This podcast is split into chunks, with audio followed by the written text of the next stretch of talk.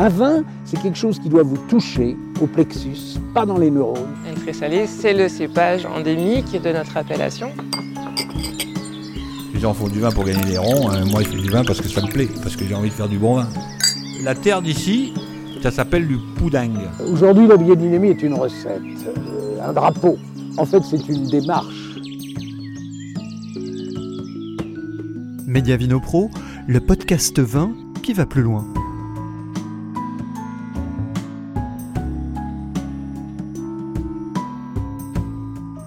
Être à la tête d'un château du Bordelais et se revendiquer dans le même temps vigneron. C'est le cas de Thomas Christen au château Lavergne du Long. Un vigneron qui expérimente et qui va même prochainement replanter un cépage portugais, l'Alvarinho. Château Lavergne du Long, Thomas Christen, le vigneron du château.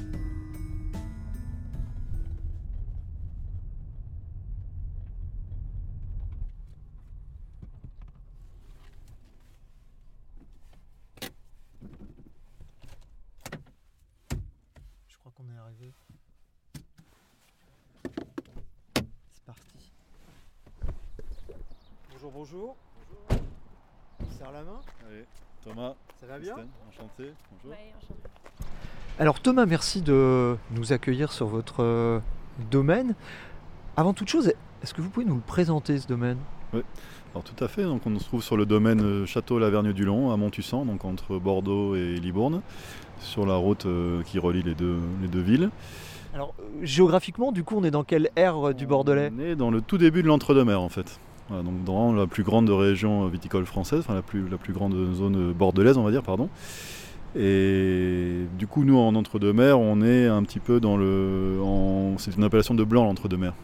C'est-à-dire que si euh, on, peut faire des blancs, appellation entre-deux-mer, et quand on fait des rouges sur cette, appellation-là, on passe en Bordeaux ou en Bordeaux supérieur pour les rouges. Et donc euh, voilà, donc le domaine euh, existe depuis très nombreuses années parce que cette bâtisse date justement de 1873. Donc apparemment il y a une histoire depuis cette date-là. Il y a eu plusieurs successeurs, plusieurs propriétaires euh, différents hein, qui ont pris la tête. Et en 2014, c'est un groupe étranger qui a repris ce, ce domaine. Et du coup moi je suis arrivé en 2016 ici comme directeur technique. Et euh, j'ai la grande chance d'avoir vraiment une liberté d'action euh, totale sur mes choix techniques, euh, stratégiques et tout ça. Donc voilà, moi je suis là depuis 2016 et il y a un gros travail de, restructuration parce que comme beaucoup de vignes de Bordeaux supérieur dans l'entre-deux-mer, il y a des, on a dû replanter, arracher, replanter, refaire des, des plantations plus qualitatives de ce qu'il y avait avant, baisser, remonter les densités de plantation, je veux dire. Euh, plein de choses comme ça, essayer de poser des, des questions sur, le, sur les, les cépages qu'on allait réinstaller, sur plein de choses. Donc en fait, il y a vraiment un gros travail euh, qui n'est pas encore fini. Là, on replante encore cette année, on replante encore l'année pro- l'année prochaine. Il y a un gros vraiment travail de restructuration pour, euh, pour remettre ce, ce vignoble en, en état. quoi. Et vous êtes arrivé à quel moment sur, sur ce domaine? Sur ce château? Parce qu'on est dans le Bordelais, on Et peut bah, utiliser du le terme en, château. 2000, en 2016, euh, moi j'ai pas mal bourlingué avant ça. J'ai fait un, un BTS, le début de ma carrière en, en Vitis, c'est en 2002-2004 où j'ai fait un BTS à Blanquefort, du coup, dans la banlieue bordelaise. Vous êtes natif du Non, Bordelais je suis de Haute-Savoie, moi, de, natif de Haute-Savoie. Et en fait, j'ai, avant de faire mon BTS, par l'intermédiaire du réseau, de, d'amis, de, de mon frère, de tout ça, j'ai un peu fait euh, des- mes armes dans la, dans la viticulture et l'œnologie. Euh, je suis parti en Espagne, en, après que mon, mon cursus scolaire après le bac a été un peu particulier, donc j'ai choisi de, de vraiment décrocher, de partir travailler pour voir si ce métier me plaisait.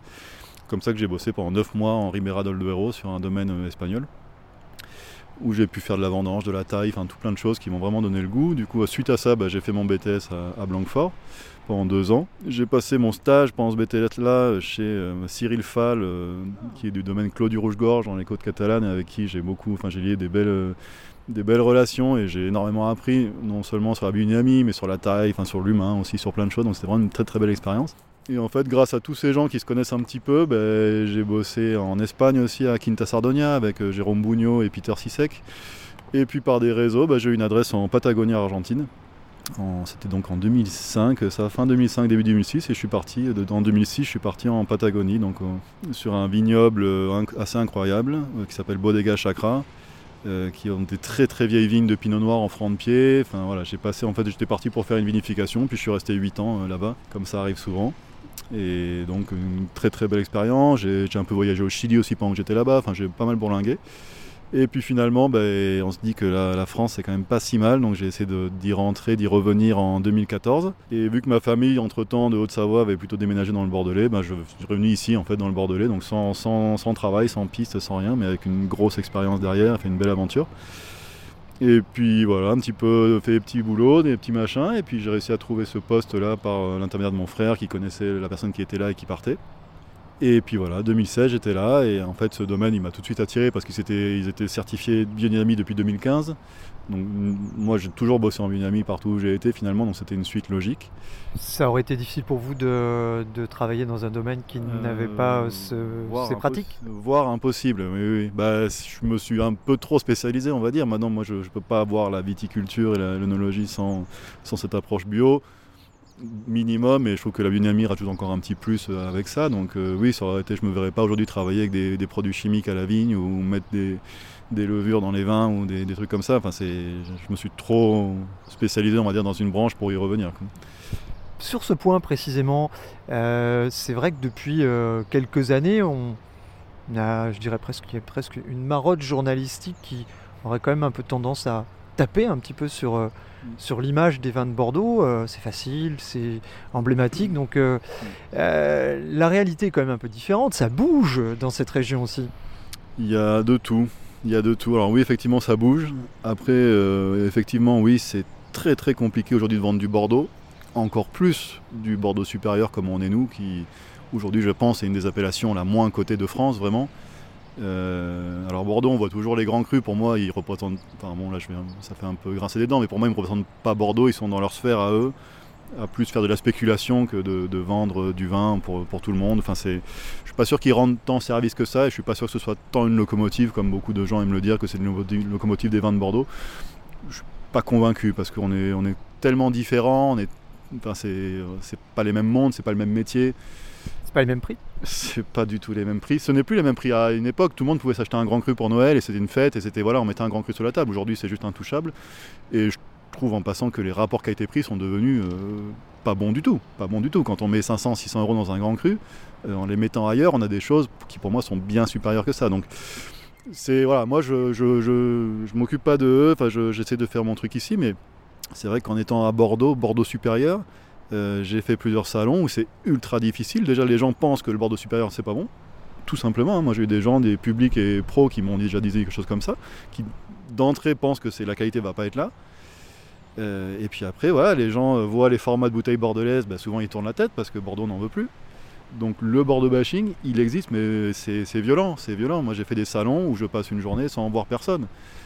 Salon pro, donc c'est parce que les gens, bah non, on veut pas de Bordeaux parce qu'on nous, on nous en demande pas, tout simplement. J'ai fait un salon sur Marseille il y a pas très longtemps. Et pas mal de cavistes me disaient que sur euh, Montélimar, enfin toute cette région-là, ils me disaient, bah, nous, du Bordeaux, on, nous- on nous en demande une fois par, euh, par mois. Donc forcément, ces gens-là vont pas acheter du Bordeaux parce qu'ils en vendent pas. Donc c'est compliqué.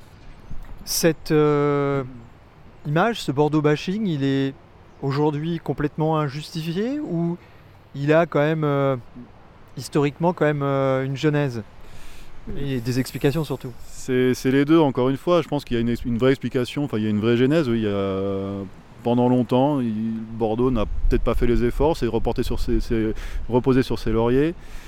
Et les rapports qualité-prix étaient pas franchement euh, très bons. Et puis les vins surtout n'étaient- ne faisaient pas forcément rêver, ni euh, c'était très, euh, très austère, très, euh, enfin, pas beaucoup d'âme. Je trouve, moi, c'est ce qui manque surtout dans les vins de Bordeaux, c'est une âme. Quoi. C'est... Donc qu'il y ait une explication pourquoi les gens se sont détournés, je veux tout à fait le comprendre, parce que c'était pas forcément des bons rapports qui a été pris, puis il n'y a pas la notion de plaisir dans ces vins-là. Mais aujourd'hui, voilà, il y, a, euh, vraiment une nouvelle offre qui, est venue. Euh, il y a des produits qui sont très très bons. Euh, et même pour revenir à Bordeaux supérieur, moi je dis toujours aux gens qui viennent ici, entre un Bordeaux supérieur à 15 euros et un Saint-Émilion Grand Cru à 15 euros, prenez le Bordeaux, il sera meilleur. Et souvent c'est le cas. Parce que voilà, nous, on- enfin, il n'y a, que du vin ici. Enfin, on peut, on triche pas avec un nom d'appellation. Donc, euh, est-ce que ça va changer? Je sais pas. Moi, je, suis un poil pessimiste là-dessus. C'est pour ça que j'essaye, moi, de, au maximum de, ici, en tout cas, de, de sortir de ce cadre de Bordeaux. Vous verrez qu'on a changé nos formats de bouteilles justement pour rompre avec cette bouteille bordelaise. Euh, moi, je communique sur ce qu'on fait nous. Euh, vous j'ai, on a, grâce au patron, on a mis mon nom sur la bouteille en tant que vigneron. Chose qui, je pense, je Oui, suis- ça c'est ça c'est pas c'est pas la norme à Bordeaux non plus. je, je pense que je suis le seul salarié de Bordeaux à avoir mon nom sur l'étiquette de devant, hein, pas de derrière en petit, c'est de devant. Euh, donc ça c'est voilà et je leur ai, je leur ai- je leur ai dit qu'il fallait qu'on parle sur ce qu'on faisait nous, sur, sur l'humain qu'il y a derrière ces vins là, plus que sur une appellation parce qu'en plus la Bordeaux supérieure elle est tellement grande que ça rime plus à rien. Euh, moi ce que je fais ici c'est différent de ce que me font mes collègues à 15 km de là de l'autre côté avec d'autres terroirs. Donc ça n'a aucun intérêt je trouve de, communiquer sur Bordeaux ou Bordeaux supérieur qui, qu'il y a- il y, a tout et rien en fait, il y a tellement de choses différentes que c'est très très dur de, faire ça. Donc moi je trouve que c'est là où Bordeaux pêche et c'est là où Bordeaux devrait se, se poser des questions, c'est se remettre l'humain avant, remettre les techniciens en avant, au lieu de mettre les consultants en avant, parce que Bordeaux ça ne fait que de consultants. On n'a pas besoin de les nommer, on les connaît tous. Euh, c'est pas ça, le, vin c'est celui qui est dans le chai qui le fait, c'est celui qui taille qui le fait, c'est celui qui est à la vigne qui le fait, c'est pas le mec qui vient en costard toutes les, toutes les trois semaines pour, pour dire un petit programme quoi. Et ça, malheureusement, on, l'a perdu. Enfin, on l'a jamais eu à Bordeaux. Mais il n'y a que Bordeaux qu'on l'a pas. Vous allez dans la Loire, c'est beaucoup plus euh, centré sur le vigneron. En Bourgogne, même si c'est un schéma, un modèle assez particulier, il y a quand même cette notion de vigneron. Il n'y a que chez nous, en fait, Bordeaux, c'est soit des techniques, soit des, conseillers, soit des barriques, des noms de barriques ou des, ou des technologies, mais jamais un technicien, jamais. Oui, Sauf qu'il faut bien un homme pour faire du vin. En général, oui. Puis même des femmes, des fois aussi, ça marche aussi. Quoi. Mais alors ça, à Bordeaux, ça, voilà, ils en sont, ils en sont pas encore. euh, Enfin, même si ça, ça se développe pas mal. On se dit, tous les, tous les Bordeaux sont pareils. Ben, en même temps, ils sont tous faits par les mêmes mecs. Donc forcément, on retrouve, c'est uniforme à la fin. Si on laisse, voilà, moi, ce que je fais aujourd'hui, c'est complètement différent que ce que faisait mon prédécesseur il y a 5 ans ou 6 ans à la Vergne. Mais alors après, je dis pas que c'est mieux ou c'est pas bien, mais voilà, c'est chacun son truc. Aujourd'hui, mes vins, ils sont à mon image. Vraiment, j'ai de la chance en plus que mes patrons me fassent confiance. Donc je fais vraiment les vins que je veux. Après, on aime, on n'aime pas, c'est pas le souci, mais voilà, au moins, il y a une émotion, il y a quelque chose qui, re- qui passe dans le vin, quoi. Et c'est ce qui est le plus important et ce qui manque à Bordeaux euh, beaucoup, quoi. Vous n'êtes pas tendre avec euh, vos paraît. voisins? Il paraît que j'ai un mauvais caractère. Si leur, si leur modèle fonctionne, eh ben, tant mieux. Après, je suis pas sûr qu'il soit très durable et je suis pas sûr que d'avoir des, des rapports qualité-prix comme ça qui s'envolent, ce soit très bon ni durable.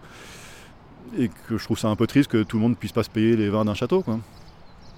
Pour en revenir à ces questions environnementales, euh, on a un petit peu là, on a été sur des, chemins de traverse.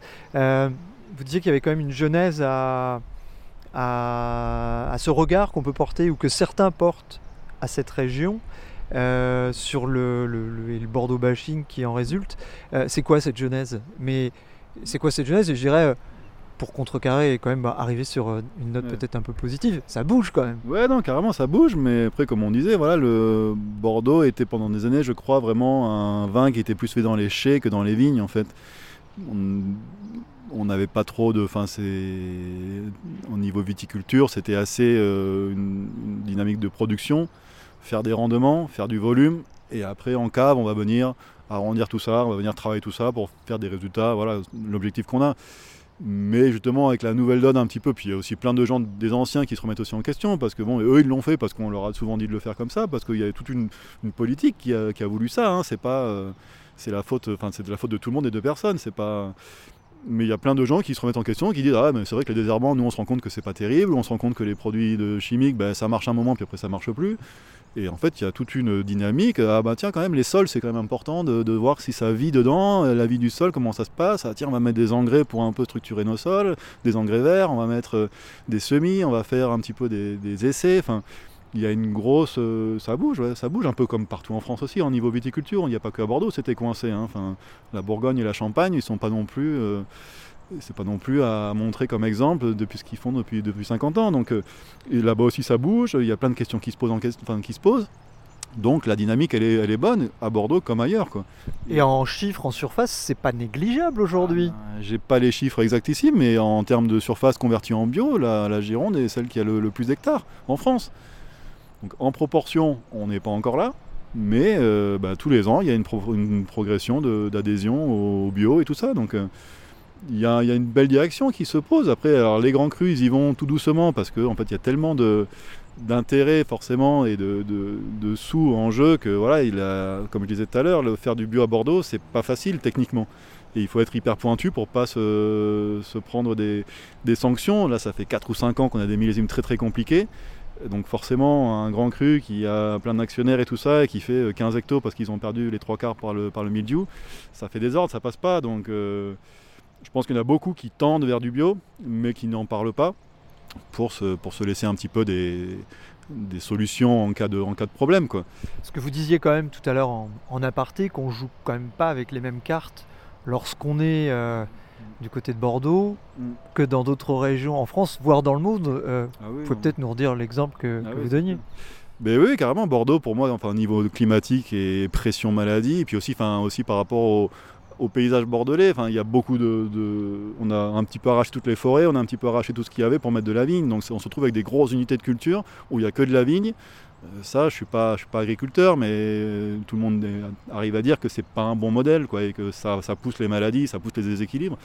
Et donc euh, forcément, avec le climat plus ça, plus ça, ben, on se retrouve à faire euh, entre 15 et 25 traitements par an selon les années. Donc c'est énorme. Par rapport à d'autres endroits, à d'autres régions. Alors les Alsaciens, je sais qu'ils traitent 6 ou 7 fois et déjà ça leur fait, ça leur fait beaucoup. Alors selon, je pense que dernièrement, là, ils ont dû augmenter parce qu'ils n'ont pas été épargnés non plus. Et puis après, moi personnellement, en Patagonie où j'ai bossé entre 2006 et 2014, et ben, la dernière année, j'ai fait, j'ai fait zéro traitement. Parce que très peu de pluie, dès qu'il pleut, ben, il y a un vent qui vient sécher, parce que, euh, parce que voilà, les sols, parce que les vignes, les, les- les francs de pied ou je sais pas quoi, mais en tout cas, enfin, zéro traitement. Donc faire de la biodynamie là-bas comme on faisait, c'est tout de suite plus facile que de la mettre en place sur Bordeaux. et malgré tout, on, peut quand même le faire. Vous en, êtes, euh, vous en êtes la preuve. C'est pas impossible. Bah, nous, ça fait depuis 2015 qu'on est certifié, donc depuis 2012 qu'on est, il y a eu des préparations biodynamiques sur ce domaine. Euh, depuis 2009, qui, la conversion en bio a été entamée.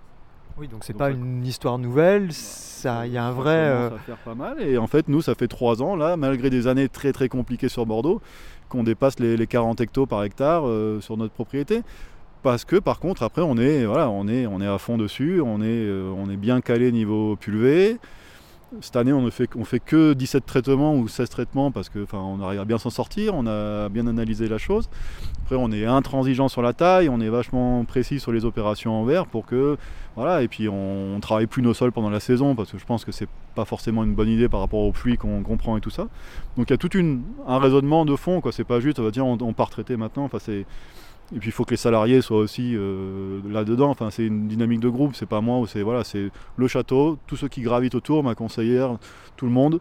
Euh, on a une idée en tête et on essaie de faire les choses les mieux possible. Mais l'objectif c'est aussi de faire des rendements parce que ça passe par là, là en Bordeaux Sup. Il faut qu'on vive aussi. Donc on peut pas se permettre de faire 15 hectos en disant bah, c'est très, bon, on va le vendre 4 fois plus cher que d'habitude parce que ça passera pas. Donc il faut qu'on ait des, rendements euh, corrects. Vous parliez tout à l'heure d'investisseurs sur des, grands domaines, des grands châteaux qui pouvaient être un petit peu euh, réticents à franchir le cap de la bio. Où nous sommes, il y a aussi des investisseurs derrière. Oui, oui, mais eux, ils ont, racheté le domaine parce qu'ils cherchaient un domaine comme ça dans le Bordelais. Plus, euh, ils sont pas pour aller acheter un grand cru pour faire joli, c'est plus pour avoir un, domaine comme ça qui est assez incroyable. Et puis ils ont, ils ont racheté le domaine qui était en conversion de biodynamie. euh, ça leur a plu, ça, leur- ça les a convaincus et, et ils n'ont jamais mis l'idée de dire non, non, on va, on va arrêter, on va repasser en conventionnel pour faire plus de volume. Quoi. Donc eux, ça leur, ça, les, ça leur convient dans leur approche. Euh, et du coup, ils veulent qu'on poursuive, ils aiment les vins qu'on arrive à sortir. Donc, euh, donc euh, oui, oui, ils sont, ils sont bien. Après, je vous dis, financièrement, c'est heureusement qu'ils sont là parce que on- c'est très très compliqué. Avec un vignoble qui était un petit peu vieillissant, où il y avait beaucoup de restructuration à faire, qui coûte une fortune. M- Malgré les aides qu'on peut avoir, ben, ça coûte très très cher. Euh, petit exemple sur la montée du, du prix du fer, hein, la parcelle de l'année dernière et entre celle de cette année et l'année dernière, on fait x2 sur les piquets en fer. Donc c'est c'est juste énorme l'impact. Il faut mettre des piquets en bois. Et ouais, mais ils tiennent pas, du coup il faut les remplacer plus souvent, donc c'est c'est un calcul. Et le bois, c'est pas moins cher non plus, donc, euh, donc ouais, c'est hyper compliqué. En fait, il y a plein de propriétés comme ça, des propriétés familiales qui sont en train de mettre la clé sous la porte, parce qu'en plus avec des mauvais millésimes, et puis des, dépenses qui sont toujours plus là, et voilà, une, inflation qui est terrible, parce que moi, rien cette année, les bouteilles que j'achète pour ma mise en bouteille, elles font euh, plus 20% ou plus 25%. Moi, jamais de la vie, je peux faire plus 25% sur mes tarifs. Et c'est pareil pour tout, pour tout, pour tout. Donc pour toutes les, piquets fer, c'est 50. Enfin. Donc c'est, hyper compliqué. Si on est tout seul derrière, euh, juste une famille sans trop de, de, enfin, de, de fondation solide et tout ça, ça peut devenir très très vite compliqué. Oui. Et malgré tout, il y a de plus en plus de domaines qui ont cette approche. Sur la bio? Oui, bah, je pense que si, oui, aujourd'hui, si, il, faut, il faut tendre vers ça, euh, sortir un produit euh, conventionnel, un peu classique aujourd'hui dans une appellation qui est un peu en crise, c'est compliqué. oui, je vois. Aujourd'hui, il faut se distinguer, il faut. Puis surtout, il faut faire des vins que les gens ont envie de boire. C'est ça qui, manquait à Bordeaux. C'est ce côté un peu plus fun, un petit peu, j'ai envie de dire, dans les vins, plus gourmand, plus buvable.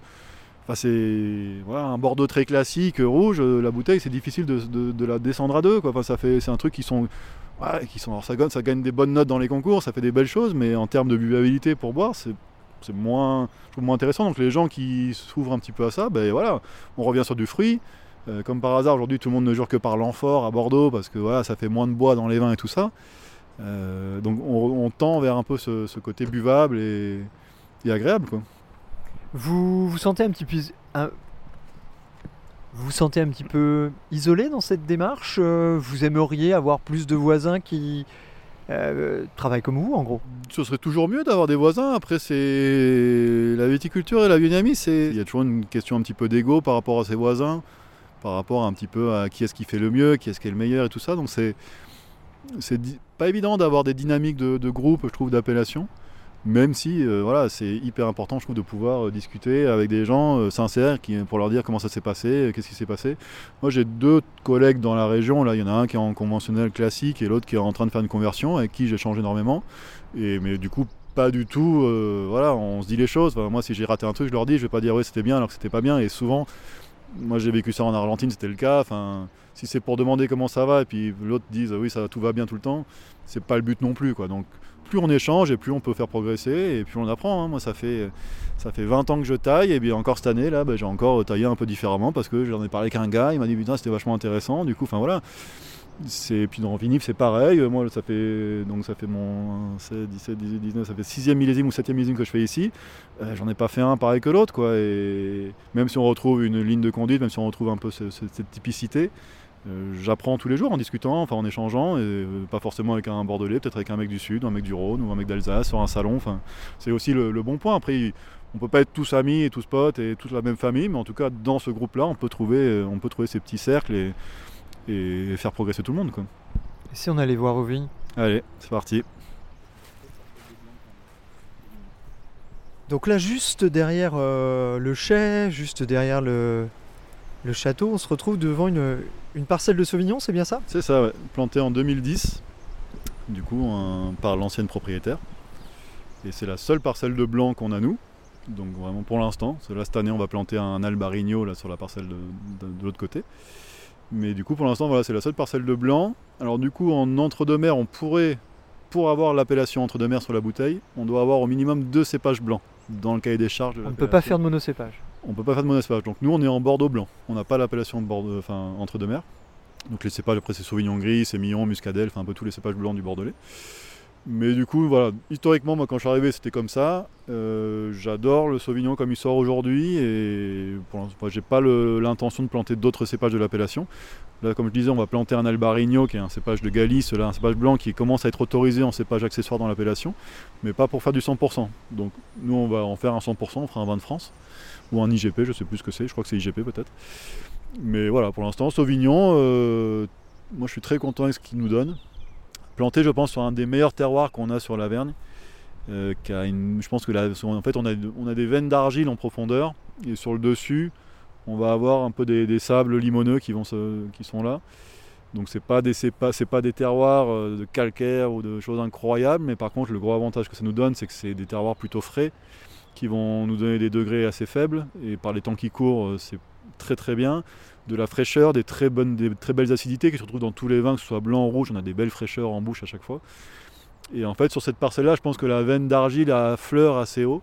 Et du coup, on le voit tout de suite sur le, le terroir en regardant. On n'est pas du tout sur les mêmes, so- les mêmes sols que par exemple en face sur les merlots. Donc voilà, je, je pense qu'elle n'était pas plantée là pour rien non plus. Je pense que les anciens propriétaires ont bien vu qu'il y avait quelque chose de spécial sur cette parcelle-là. Et donc voilà, nous ça fait depuis, enfin moi ça fait depuis 2016 que je la cultive et, et qu'on fait un 100% Sauvignon avec.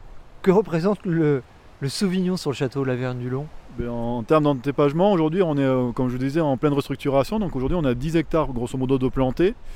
On va avoir 2 hectares et demi de Cabernet Franc, qui est notre dominante en rouge. Et après du Merlot et du Cabernet Sauvignon. Et après, on a un hectare 3 de, de Sauvignon, donc euh, Sauvignon blanc. Donc on est à un dixième, grosso modo, de, de l'encépagement en blanc. Quoi. Oui, Donc- donc, vous représentez, euh, je dirais, le, le pourcentage à peu près des blancs qu'on a sur, sur la région, parce que je crois qu'on est à peu près dans ce registre-là. Ouais, c'est- pas, c'est pas énorme le blanc. Même si, même si euh, en entre-deux-mers, je sais pas trop, mais en tout cas dans les autres appellations, particulièrement en Médoc, ils sont tous en train de planter du blanc. Et tous en train de faire du blanc. Souvent, c'est des Sauvignons.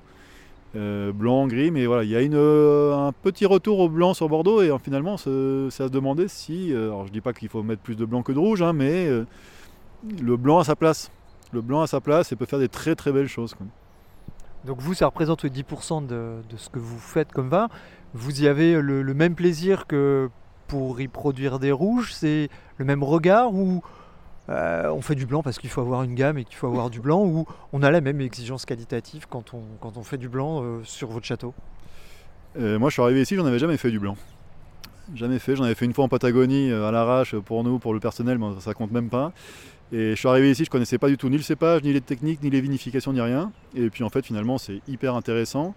Euh, J'ai eu la chance que dès le début, avec mon premier millésime, bah, ça donne des choses hyper intéressantes euh, dans la bouteille. Vraiment un truc euh, qui se boit bien. Enfin, tout le monde était un petit peu surpris de, de boire ce, ce type de Sauvignon sur Bordeaux.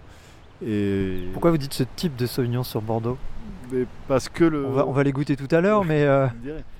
vous nous mettez en haleine. Le, le Sauvignon, que bah, je, je connais il n'y a pas longtemps, donc je peux dire des, des conneries, mais le, je trouve que selon le millésime et selon la date de récolte, il va donner des choses complètement différentes euh, d'une vinification à l'autre. En, en termes de, enfin, je pense qu'à une semaine près, en termes de vendange, on passe sur des profils complètement différents, parce qu'on a, on a le fameux euh, buis, euh, enfin les tioles un peu du Sauvignon très connu, avec ce côté un peu buis et qui a C'est souvent ce qu'on lui reproche d'ailleurs. euh. bah, il a ses adeptes aussi, après on lui reproche, moi c'est pas mon truc. Mais voilà, nous on le vendange, je pense, euh, 10 à 15 jours plus tard que si on voulait vraiment avoir ces tioles, euh, ou même plus peut-être. Et en fait on part sur des choses complètement différentes, plutôt, euh, plutôt agrumes, plutôt exotiques. Et en fait, euh, non, c'est passionnant, c'est passionnant ce, cépage-là. Et en termes de vinification, avec des macérations, sans macération, euh, des élevages sur bois, sur cuve, sur lit, il y a des choses à faire incroyables. Quoi, donc c'est non, il y a une très très belle, il y a de quoi travailler, de quoi se faire plaisir. Et nous jusqu'à présent ça, ça marche, ça marche bien quoi. On est, on est vraiment content de ce qu'on fait parce que justement il y a plein de gens à l'aveugle, des professionnels, c'est rare qu'on nous mette à Bordeaux. Euh, On est plus côté Sancerre quand même, on tire plus sur ce- cette région-là. Euh, donc ça c'est pour moi c'est génial parce que voilà le, blanc euh, un petit peu typique bordelais qui est juste bon à manger, à boire avec des huîtres, je voulais un petit peu dépasser ce concept-là.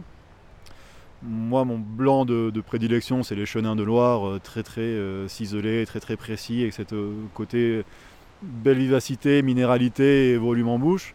Bon, ici, j'ai pas de chenin, j'ai pas de calcaire, mais on essaye de faire un petit peu euh, ce parallèle-là, ce type de vin avec des belles fraîcheurs, avec des belles longueurs, de la complexité, de l'apport sur bois, mais pas non plus prendre le dessus sur le fruit. Il faut que ce soit, ça reste du vin.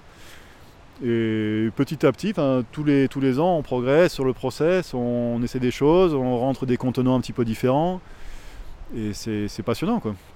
Vous estimez que le regard sur les vins de Bordeaux est trop exclusif sur les rouges, que le, les blancs et les blancs secs en particulier peuvent aussi tirer leur épingle du jeu? Ah complètement, ouais. complètement. Il y a de quoi, y a de quoi faire. Après, alors, il y a des styles à définir. Puis après, euh, euh, est-ce qu'il faut les définir aussi? Est-ce que, on peut tout faire justement, ce que je disais, suivant les dates de vendange, les élevages et tout ça. On peut avoir des produits complètement différents, mais aujourd'hui sur les grands terroirs, on a planté du rouge. Qu'est-ce qui se serait passé si on avait planté du blanc sur ces très beaux terroirs euh, je, pense, aux grands crus qui ont des terroirs d'exception.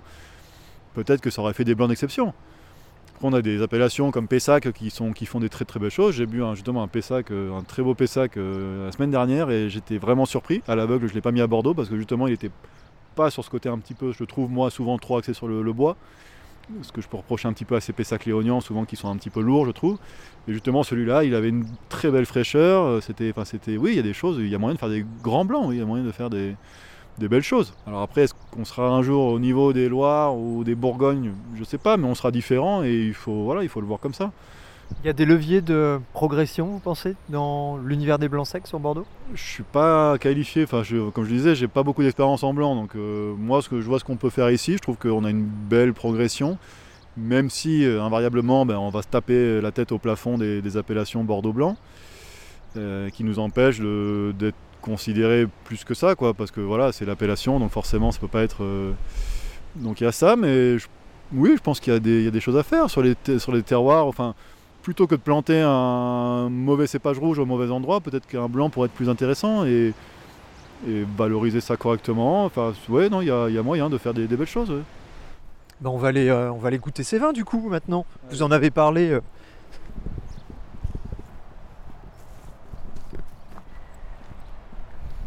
Donc le, le domaine est d'un seul tenant, tout est autour de, de la bâtisse ou comment ça se passe? C'est ça, c'est la chance qu'on a. C'est 20 hectares de propriété.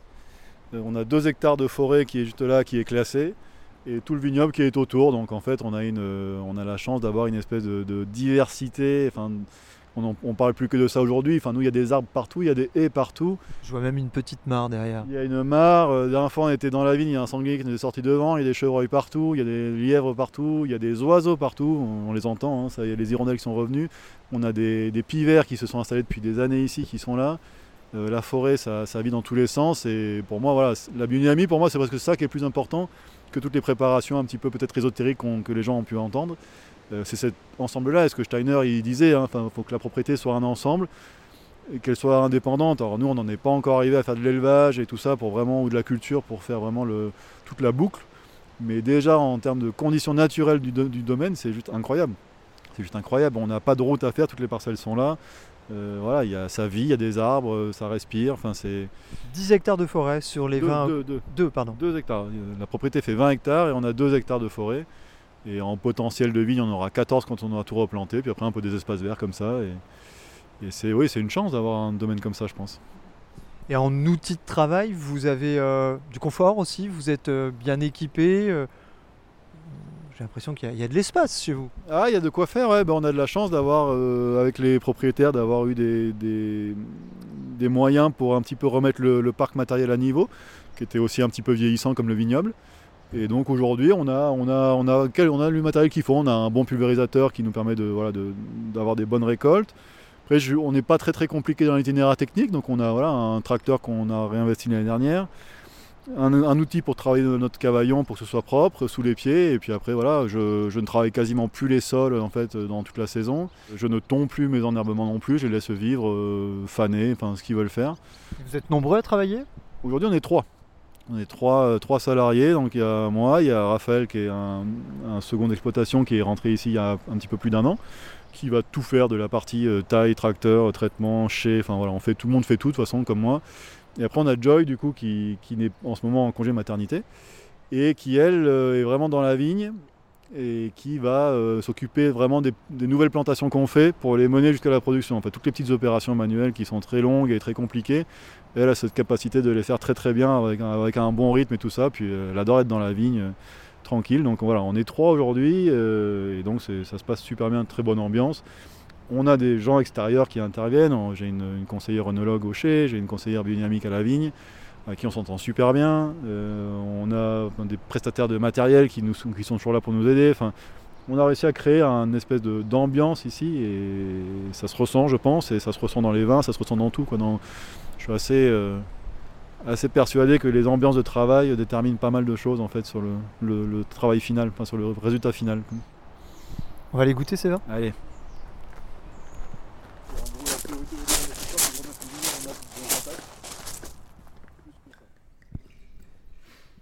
Donc du coup, vous avez aujourd'hui sur les blancs deux cuvées? Une seule. Une seule cuvée. Vraiment le, le 100% Sauvignon blanc, qui passe euh, du coup qui est élevé en cuve, en barrique et en amphore, sur 6 mois d'élevage. et que vous assemblez après? Exactement. En fait, on, je prends vraiment chaque récipient pour ce qu'il apporte. Donc la cuve va m'apporter vraiment cette vivacité du Sauvignon blanc sur le cépage, sur la fraîcheur, sans rien d'autre autour. Vraiment très droit, très vif. La barrique, avec l'élevage sur lit, ben, ça va m'apporter vraiment tout ce volume en bouche, cette rondeur, cette longueur, cette complexité. Et l'amphore en grès au milieu qui va venir un peu jouer sur les deux tableaux, ce côté un petit peu euh, rondeur avec les lits, et quand même ce côté fraîcheur avec le- la, terre cuite, enfin le grès. Et donc en assemblant tout ça, on arrive à retrouver un peu dans la bouche euh, voilà, ces, trois, ces trois choses-là.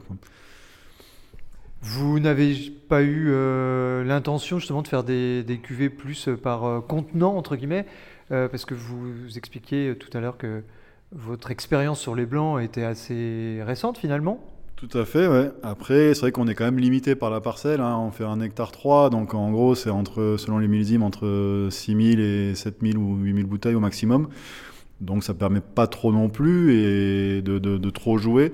En tout cas, dans un premier temps. Aujourd'hui, j'ai, en termes de réseau de vente et tout ça, je suis en train de le construire. Donc je préfère rester avec nos trois références, rouge et blanc compris. On a trois vins aujourd'hui. Euh, par rapport à ce qu'on plante euh, demain ou l'année dernière et tout ça, on va pouvoir élargir notre gamme. Mais aujourd'hui, voilà, j'essaie de me concentrer sur ce blanc-là, qui commence à trouver son public, qui fonctionne très bien. Donc voilà, on je mets un petit peu les bases et on verra un peu dans le temps si on peut commencer à jouer un petit peu, à faire des choses différentes. quoi. Et donc aujourd'hui, il faut se battre pour vendre un Bordeaux blanc?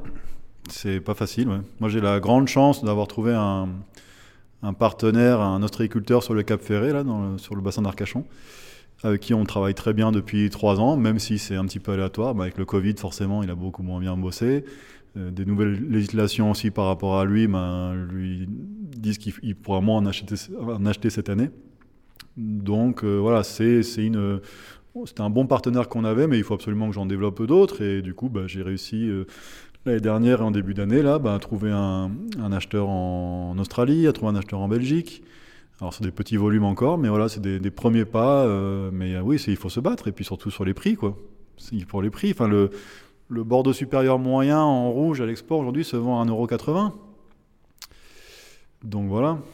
Oui, on peut pas attendre la lune Ben dans non. cette mesure-là, forcément. Ben. Donc euh, nous, on a des coûts de revient assez élevés parce qu'on avait un vignoble qui était vieillissant, donc il y a eu beaucoup d'investissements. Les rendements, si aujourd'hui ils sont stabilisés, ben, pendant des années c'était très faible, enfin très faible, on va dire moyen. Et du coup, ben, coût de revient qui explose et, puis ainsi de suite, ainsi de suite. Donc positionnement de la gamme, enfin voilà, il faut trouver, il faut pouvoir se positionner pour pouvoir euh, être rentable et se positionner aussi pour pouvoir être cohérent dans une, dans une boutique. Donc euh, déjà, même avec les prix qu'on a nous, bah, on est, on est, c'est très compliqué de trouver des, des vendeurs parce que le, le Bordeaux blanc, chez un caviste à Bordeaux, bah, le Bordeaux blanc, il va soit vendre des trucs à moins de 10 euros sur des choses, comme on disait, un petit peu très standardisées sur du Sauvignon, soit on va passer dans la gamme euh, Pessac-Léognan à beaucoup plus cher. Et en fait, les gens, soit ils achètent un Pessac, ou soit ils vont acheter carrément un Loire ou quelque chose de différent, un Alsace ou un autre, une autre. Il y a peu de, consommateurs qui viennent acheter un Bordeaux blanc à 14 euros, on va dire, ou à 15 euros. Donc c'est voilà, il faut, être cohérent. Donc euh, nous on arrive, j'arrive à y rentrer, mais enfin je suis c'est euh, un caviste sur Bordeaux quoi, qui a voilà, qui, fait beaucoup de bio, de la biodie et qui arrive à avoir un petit peu, qui a peut-être d'autres choses que l'appellation euh, dans le vin quoi. Il faut réussir à trouver le client ou l'intermédiaire ou le client final ou le professionnel qui euh, ne pense pas appellation, parce que là on est mort. Pour euh, revenir un petit peu à ce qu'on évoquait tout à l'heure sur ce Bordeaux bashing, entre guillemets, est-ce qu'à l'étranger c'est la même chose ou on a encore un regard beaucoup plus, beaucoup plus juste peut-être et beaucoup plus élogieux sur les vins de Bordeaux? Je ne suis pas qualifié pour vraiment pour répondre parce que depuis que je suis ici à l'export, on y va très très peu. Euh, j'ai essayé plusieurs fois sur des salons, enfin de, rentrer en contact avec des importateurs et tout ça. Euh, c'est souvent le prix qui coinçait. Parce que dans leur, enfin, par rapport à moi, je ne parle pas par rapport à Bordeaux en général, euh, les ventes de grands crus et de grands Bordeaux à l'étranger, j'ai pas l'impression qu'elles descendent. Ça, ça marche plutôt pas mal. Euh, après, pour nous, des appellations comme ça, c'est vachement plus difficile parce qu'ils ont des gammes de prix, en fait, ils ont des grilles et nous, on rentre pas dedans. Donc la biodynamie, finalement, euh, que ce soit sur la place de Bordeaux à l'export, la biodynamie, un petit peu tout le monde s'en fiche, hein, ça fait une plus-value, mais ça va faire une plus-value de, de 10 centimes la bouteille, pas plus. Euh, ce qui compte, c'est le nom, c'est l'appellation et c'est les médailles en général. C'est ce qu'on me demande moi, mes courtiers, c'est ce qu'ils me demandent.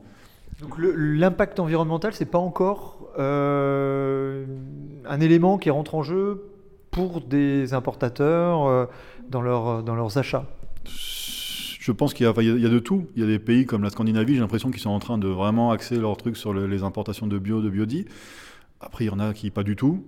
Euh, je pense après, on peut pas dire tel pays fait ci, tel pays fait ça. Je pense qu'aux États-Unis, il y a des mecs qui importent euh, des, des containers entiers de, de vin entre guillemets de bas de gamme, puis il y en a qui vont importer des demi-palettes de trucs beaucoup plus qualitatifs en bio parce que leur clientèle veut du bio. Parce que voilà, donc euh, moi, j'ai quelques touches un petit peu partout à droite à gauche. Ça, voilà, ça, commence à s'agiter un petit peu. Mais il faut réussir avec de la patience à trouver vraiment le, mec avec qui ça va coller, qui va aimer le- les vins, qui va aimer. euh, ça, c'est- ça, ça dépend de pas grand chose et de beaucoup de choses en même temps, de faire un deal avec quelqu'un. et finalement, on se rend compte que ce qu'il y a dans la bouteille, même si c'est important, c'est moi je me rends compte que c'est vraiment pas le plus important. J'ai l'impression. Enfin, c'est c'est un, autre métier. Moi, je, suis en train de, m'y confronter, de, m'y, entre guillemets, casser un petit peu les dents. Faire du vin, c'est, entre guillemets, facile. Le vendre, c'est une autre paire de manches. Et je pense que je suis pas fait pour, le vendre non plus. Mais bon, petit à petit, on arrive à trouver des, gens qui, euh, qui, voient les vins surtout, et qui voient les vins pour ce qu'ils sont. Et pour les gens qui le font, et pour tout ce qu'il y a ici. Et c'est ça l'objectif pour nous. Nous, on n'a pas, au maximum, quand on aura tout replanté, on sera peut-être à 80 000 bouteilles. C'est pas énorme non plus. Donc, on- l'objectif, c'est de réussir à trouver, voilà, dans chaque pays ou ou dans chaque région, euh, quelqu'un qui comprend et puis qui puisse le revendre derrière à ses clients. Parce que le vendre, c'est une chose, mais voilà, il faut que le- la personne puisse le revendre derrière en, en communiquant. Et donc, c'est un gros travail de salon, de, de- d'emailing, de, de- d'appels téléphoniques, de déplacements. Enfin, c'est, c'est un boulot de fou. C'est un boulot de fou. Donc là, 18, 19 et 20. Voilà. Ok, bah super. On voit un peu l'évolution. C'est des bouteilles qui sont à boire. euh, voilà. Bon, on va le voir justement le 18 qui commence à avoir donc 3 ans de bouteille. Euh, c'est intéressant de voir justement l'évolution qu'il a et Et la cuvée, vous l'appelez la Verne du Blanc ou vous l'appelez. c'est ça, Château Laverne du Long Blanc.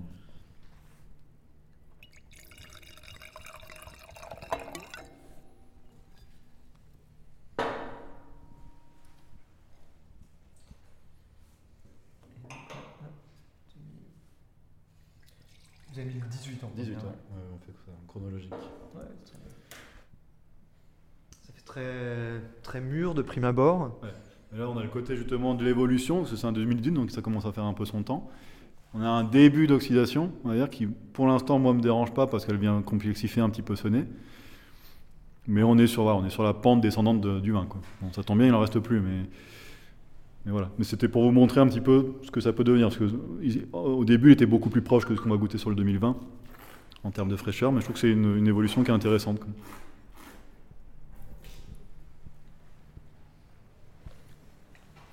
Donc un vin, vous avez gardé le même type d'élevage, euh, un tiers, un tiers, un tiers, en gros. euh, euh, Il cuve. n'y a pas l'amphore, lui. Il n'y a pas d'enfant, donc. Non, il n'y a pas encore en 19. Donc c'était cuve et barrique. quoi. Cuvée barrique, ouais.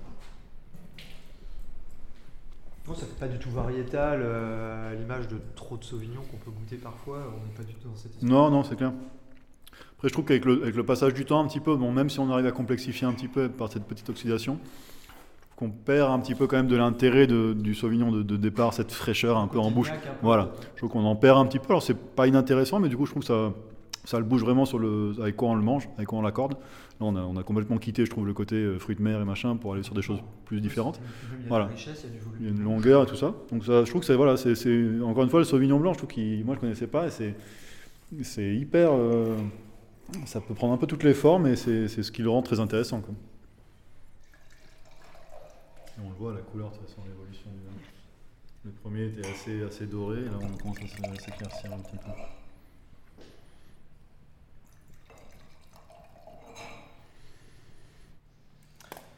Et donc là, vous avez commencé à modifier l'élevage C'est ça. Là on a introduit l'amphore sur le 2019. sur le 2019. Voilà. Donc on est toujours sur des. euh, Peut-être qu'on avait raccourci un peu l'élevage. On doit être sur 5 mois d'élevage sur le 19, mais avec ce nouveau contenant en plus. Donc vous l'évoquiez tout à l'heure, pas d'intrants, pas de. Ben, par le cahier des charges, nous on, est- on a trois certifications sur les vins. On a Écossaire du coup pour la bio, et après en biodynamie on a Déméter et Biodivin. Donc on a trois cahiers des charges, même si bon ils se ressemblent tous un peu. hein. Mais euh, donc en biodynamie, ben, les intrants c'est hyper limité, donc c'est pas de levure, hein, c'est levurage indigène. Ce qui pour moi me paraît tout à fait correct. Hein. 3-4 jours avant les vendanges, je me fais un petit cuvon de, grappes de blanc. On le lance en fermentation. Quand on a fini les débourbages de la cuve principale, on, balance le cuvon dedans. En, en- en moins d'un jour, c'est parti en fermentation. Et j'ai, je touche du bois, jamais eu de problème de fermentation jusqu'à présent. Donc, euh, c'est tout à fait possible de ne pas mettre de aussi, levure. oui. C'est, ah oui, c'est, moi, c'est, y a un truc qui est facile en biodynamie, c'est de ne pas mettre de levure. Quoi. Mais par contre, il faut avoir une jolie matière euh, première. Il faut, avoir- voilà, il faut avoir soigné aussi son, son truc à la vigne. Mais du coup, voilà, nous, on pressurage direct. Du coup, on fait pas de macération. Sur le, sur- pas de macération pelliculaire sur le blanc. On presse, on met deux, deux- deux jours en cuve à 7 degrés, 6 ou 7 degrés. J'essaie de vraiment faire tomber la température pour vraiment débourber assez lourdement le, le vin. On le ressort, je le réchauffe un petit peu pour que ça parte vite en fermentation. J'incorpore mon, mon petit cuvon avec mes 2-3 hectos de, de, de levain. Et puis ça part en fermentation euh, gentiment. Qu'on va contrôler autour de, de 17-18 degrés. quoi.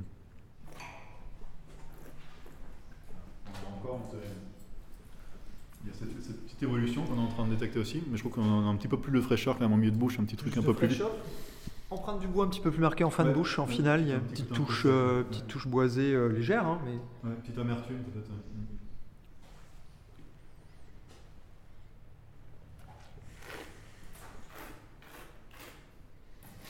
Après justement sur, le, sur cette évolution en bouteille, on est en train de, je suis en train de voir avec les bouchons parce qu'on a fait une évolution en bouchon.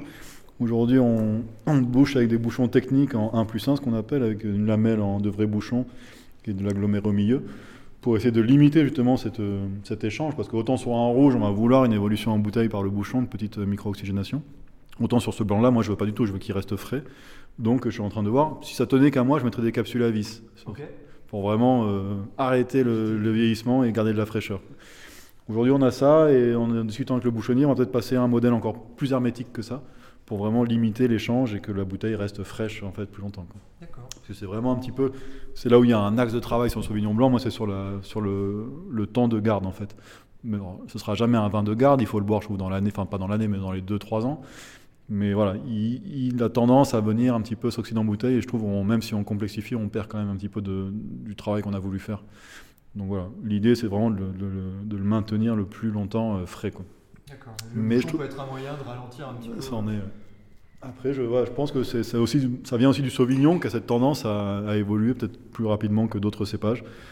Après, il y a, il y a tellement de choses à paramètres de, qui déterminent justement l'oxydation des composés que c'est assez technique. Enfin, c'est assez euh, compliqué.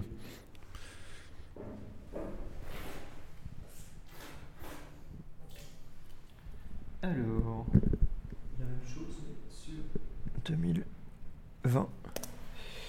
Euh, vous vous m'avez servi, hein Oui, c'est bon, c'est bon. Dès, dès la couleur, on voit que c'est déjà plus, euh, plus clair. Oui, c'est beaucoup plus pâle. Là, on est vraiment sur le- ce qu'on veut, ce qu'on veut essayer de faire, quoi. vraiment sur ce type d'arôme. Sur ce plus- côté beaucoup plus droit au nez, il n'y a pas du tout d'évolution. On est vraiment plus. voilà. C'est ça, c'est ce qu'on vend aujourd'hui, c'est ce qui se consomme maintenant. Quoi. Et ça- Et c'est ce que vous aimeriez faire dans l'absolu euh, Ben, le garder plus longtemps, garder ce profil-là. Quoi. Donc après, le 2016, que j'avais fait de la même façon que ces deux autres millésimes, c'est conservé vachement plus longtemps en bouteille, frais. C'est millésime. Mais voilà, Mais en fait, il y a des choses que, qui sont. euh, Enfin, c'est, c'est jamais pareil. Tous les ans, c'est différent. On vendange toujours plus ou moins à la même date, entre fin août et tout début septembre. Donc, ça colle plus ou moins toutes les années, mais voilà, selon les millésimes, ben, on a des choses complètement différentes. Sur les pressurages, c'est pas la même réaction, sur, les, sur plein de choses. Quoi. Donc, j'ai pas ces variations avec le rouge. Quoi. D'accord. Je trouve que le, bleu- enfin, le blanc, oui, c'est, c'est un peu, c'est un peu ça va devenir fou des fois, de se dire, mais qu'est-ce qui se passe cette année? La dernière, ça avait super bien marché, là, ça, fait, ça marche moins. Mais c'est pas exubérant, c'est très discret comme nez, hein, je trouve. euh, même sur 20. Ouais. Non, non, on est, on est plus précis, par contre. On est plus. euh,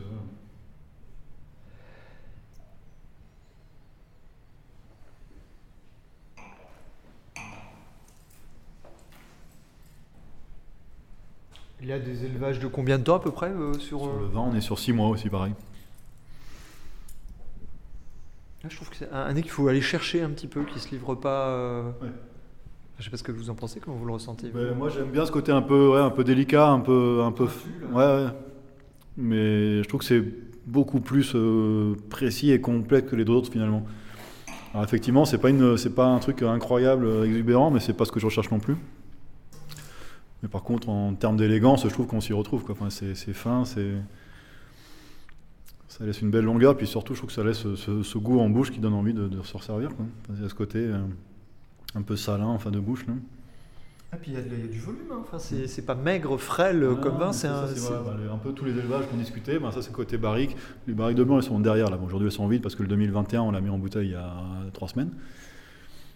Mais euh, non, c'est euh, 2020. Je suis vraiment content de, de ce millésime là parce que c'est un petit peu tout ce que je voulais atteindre, on l'a obtenu quoi. Enfin, Et alors, qu'est-ce que vous souhaitez dans le futur sur les blancs, pour le coup, euh, sur euh, au Mais château euh, le- la grosse inconnue, c'est le, le cépage qu'on va planter cette année, l'Albarino, donc le cépage euh, portugais, enfin de Galice.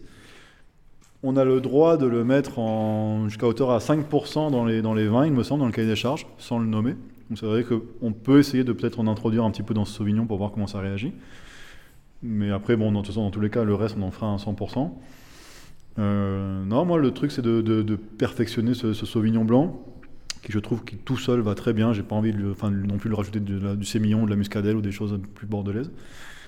et continuer à travailler vraiment sur ce, sur ce cépage qui est, j'ai loin d'avoir fait le tour. Et, avec les, les contenants, les, les, pressurages, les débourbages. Enfin, il y a tellement, il y a plein d'étapes hyper euh, précises et déterminantes, je pense, sur son cas, sur son comportement justement une fois qu'il est en bouteille, sur la combinaison, enfin sur l'oxydation, sur la protection des naturels des tanins des bois. Enfin, il y a vraiment, il y a beaucoup de matière à aller chercher, quoi. Enfin, il y a de...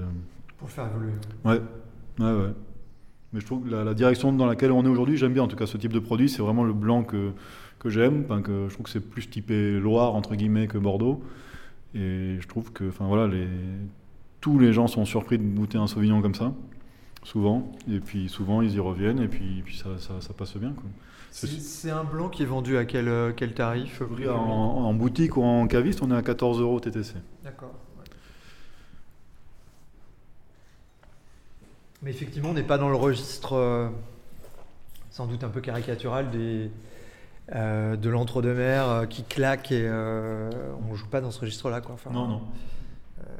si on met des huîtres, il faut qu'elles soient grasses, il faut qu'il y ait de la matière ouais, en ça face. Marche bien quand même sur les huîtres. Ça marche très bien sur les huîtres, mais pas que. Moi, c'est pour ça que j'ai pas envie de le réduire justement un blanc, un fruit de mer. Non, quoi. ça va beaucoup plus loin. Sur un apéro avec du pâté, ça passe super bien. Sur une viande, une viande un peu légère, un poulet, ça passe très bien. Enfin, voilà. Sur du fromage, ça passe bien. Il faut, faut surtout pas se restreindre à une case. Alors après, c'est sûr que sur un fruit de mer, sur le front de mer au bassin d'Arcachon, ça passe plutôt pas mal. J'ai des gens qui sont venus ici en acheter parce qu'ils avaient justement bu un verre comme ça entre deux avec un couple qui était venu. Ils disaient ah, on a pris un verre, c'était très bon. Puis après on a pris une bouteille, on l'a fini. Puis après on vient ici pour vous en acheter, pour vous en acheter quoi. Et ça pour moi c'est la meilleure des, des, récompenses, le meilleur commentaire, c'est ça quoi. Je préfère voir ça comme commentaire qu'une qu note euh, improbable par un grand journaliste ou machin. Enfin c'est le but de ce que je fais depuis le début ici et ce qu'on fait avec les, les, gens qui, qui se succèdent un peu, en termes de secondes, des gens qui viennent ici c'est de, boire les bouteilles. Il faut qu'un vin, ça se boive. Quoi. Et je pense que ça, Bordeaux l'a perdu de vue aussi, le Bordeaux bashing. Il vient aussi peut-être de là. On a perdu ça de, de, vue. On a fait des vins pour gagner des notes, on a fait des vins pour satisfaire des critiques, mais on a oublié de faire des vins pour les boire. Quoi. Et une bouteille, une bonne bouteille à deux personnes, elle doit être finie sans s'en rendre compte, sinon c'est pas bon. C'est pas bon signe. Il faut aussi désacraliser un peu le vin quand on se prend un petit peu trop au sérieux, je pense. Hein. On n'est pas en train de sauver des vies, et encore plus dans les conditions, pendant le contexte aujourd'hui mondial il faut un peu baisser un petit peu. Enfin, on fait que du vin. Donc euh, voilà, faisons-le sérieusement, mais sans se prendre la tête non plus, sans se prendre trop au sérieux. Et, et puis voilà, en se faisant plaisir et en faisant plaisir aux gens. Quoi. Conclusion numéro 2. On va vous laisser. Euh... on va pas tenter la troisième. Non, ça, ça on va vous remercier du, du, temps que vous nous avez euh, accordé.